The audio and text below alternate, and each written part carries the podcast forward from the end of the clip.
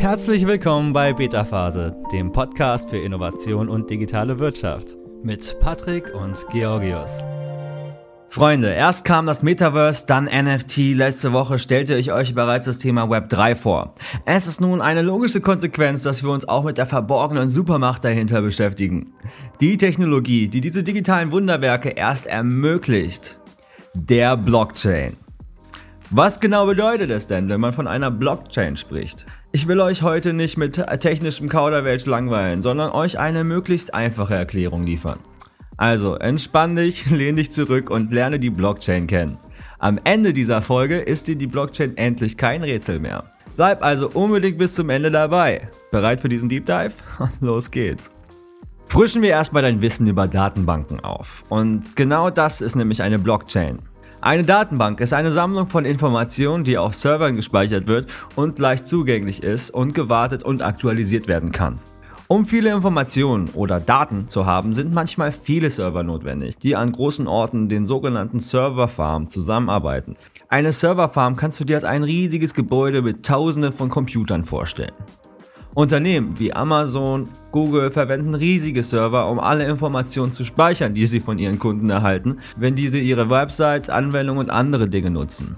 Meistens sind nur einige wenige Personen, die dazu berechtigt sind, für diese Datenbanken zuständig. Und sie werden alle an einem Ort aufbewahrt. Das bedeutet, dass ihre Sicherheit vollständig davon abhängt, dass die Serverfarm nicht zusammenbricht oder die Personen, die den Zugang haben, nicht gehackt werden. Aufgrund von Bränden und Hackerangriffen könnten Daten an dieser Farm verloren gehen oder durchsickern und das kann passieren. Hacker können leichte Angriffspunkte finden, da sich das System an einem Ort befindet und über viele Knotenpunkte verfügt. Aus diesem Grund sind einige Datenbanken über Computer an verschiedenen Orten verteilt.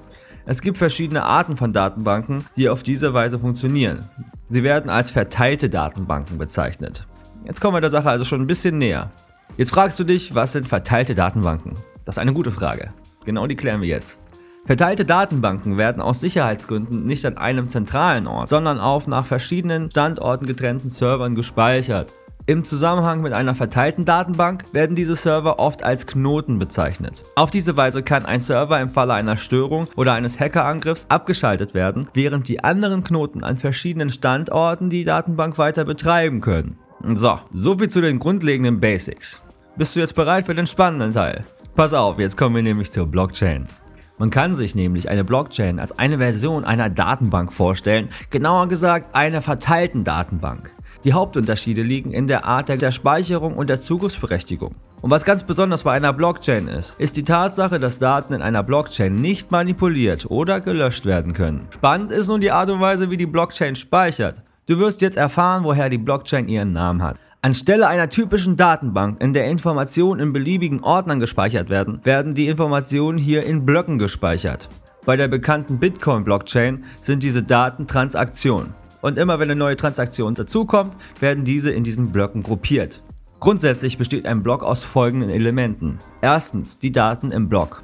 Was das für Daten sind, hängt von der Blockchain selbst ab.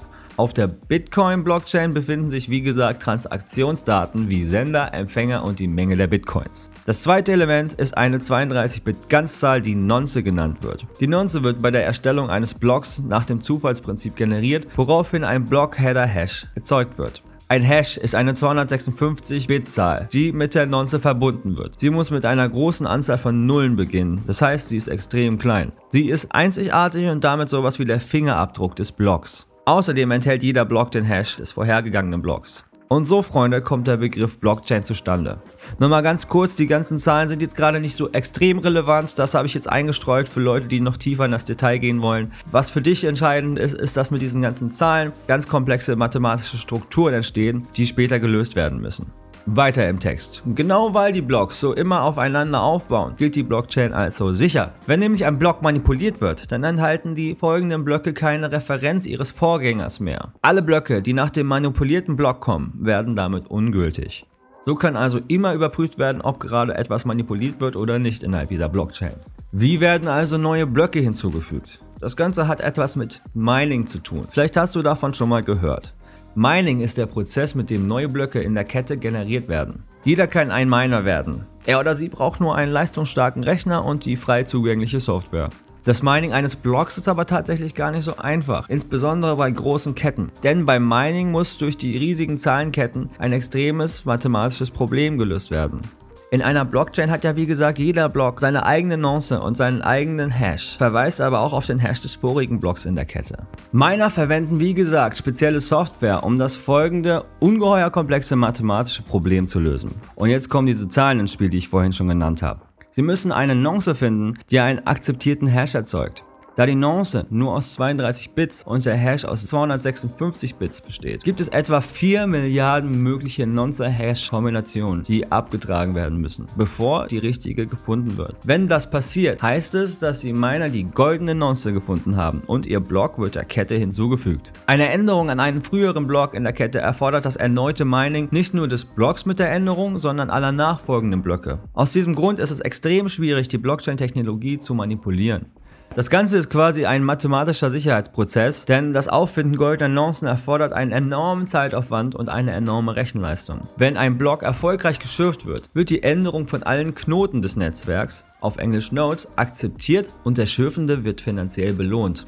Wie wir schon in anderen Folgen besprochen haben, spielt bei der Blockchain und den darauf aufbauenden Technologien ein Konzept eine enorme Rolle, die Dezentralisierung. Kein Computer und keine Organisation kann Eigentümer der Kette sein. Stattdessen handelt es sich um ein verteiltes Hauptbuch, das über die mit der Kette verbundenen Knotenpunkte geführt wird. Bei den Knoten kann es sich um jede Art von elektronischem Gerät handeln, das Kopien der Blockchain verwaltet und das Netzwerk am Laufen hält. Jeder Knoten hat seine eigene Kopie der Blockchain und das Netzwerk muss jeden neu geschürften Block algorithmisch genehmigen, damit die Kette aktualisiert, vertrauenswürdig und verifiziert werden kann. Da Blockchains transparent sind, kann jede Aktion im Hauptbuch leicht überprüft und eingesehen werden. Jeder Teilnehmer, jede Teilnehmerin erhält eine eindeutige alphanumerische Identifikationsnummer, die die Transaktion anzeigt. Die Kombination von öffentlichen Informationen mit einem System von Kontrollen und Gegenkontrollen hilft der Blockchain, ihre Identität zu bewahren und schafft Vertrauen unter den Nutzern. Jetzt weißt du, wie eine Blockchain aufgebaut ist, aber wofür gibt es sie denn jetzt? Was bringt uns das Ganze? Ein bekannter Nutzen sind die Kryptowährungen. Kryptowährungen sind digitale Währungen wie Bitcoin, Ethereum oder Litecoin, die zum Kauf von Waren und Dienstleistungen verwendet werden können. Also hier mache ich auch nochmal den Unterschied klar zwischen Bitcoin und Blockchain. Denn die Blockchain ist die dahinterliegende Technologie, auf der der Bitcoin existiert. Oder die anderen Kryptowährungen eben. Die Technologie der Blockchain ermöglicht also die Verwendung von Kryptowährungen. Im Gegensatz zum Bargeld wird bei Kryptowährungen die Blockchain verwendet, die sowohl als öffentliches Buch als auch als erweitertes kryptografisches Sicherheitssystem fungiert, sodass Online-Transaktionen stets aufgezeichnet und gesichert sind. Die Sicherheit ist also ein sattes Plus. Kryptowährungen stehen heute für viele für die Demokratisierung der Finanzen. Kryptowährungen können nämlich individuelle Währungen und Zentralbanken überflüssig machen. Mit der Blockchain können Kryptowährungen an jeden Ort der Welt geschickt werden, ohne dass ein Währungsumtausch erforderlich ist oder Zentralbanken eingreifen. Es braucht also keine Mittelsmänner, Mittelsfrauen oder Mittelspersonen mehr. Entsprechend ist der Markt nicht oder bislang nur sehr wenig reguliert.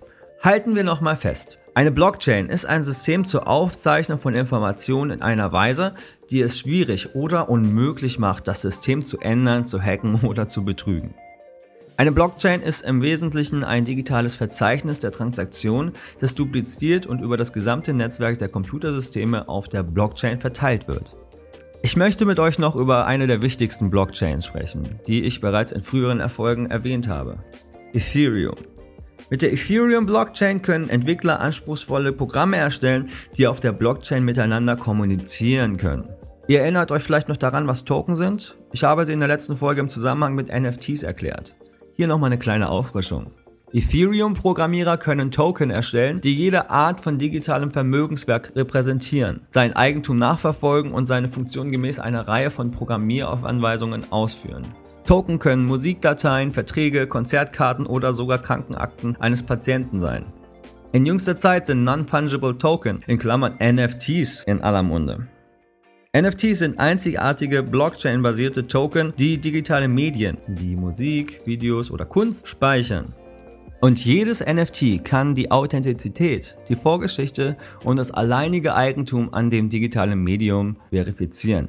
NFTs erfreuen sich also großer Beliebtheit, da sie einer neuen Welle digitaler Schöpfer die Möglichkeit bieten, ihre Werke zu kaufen und zu verkaufen und dabei eine angemessene Anerkennung und einen fairen Anteil am Gewinn zu erhalten.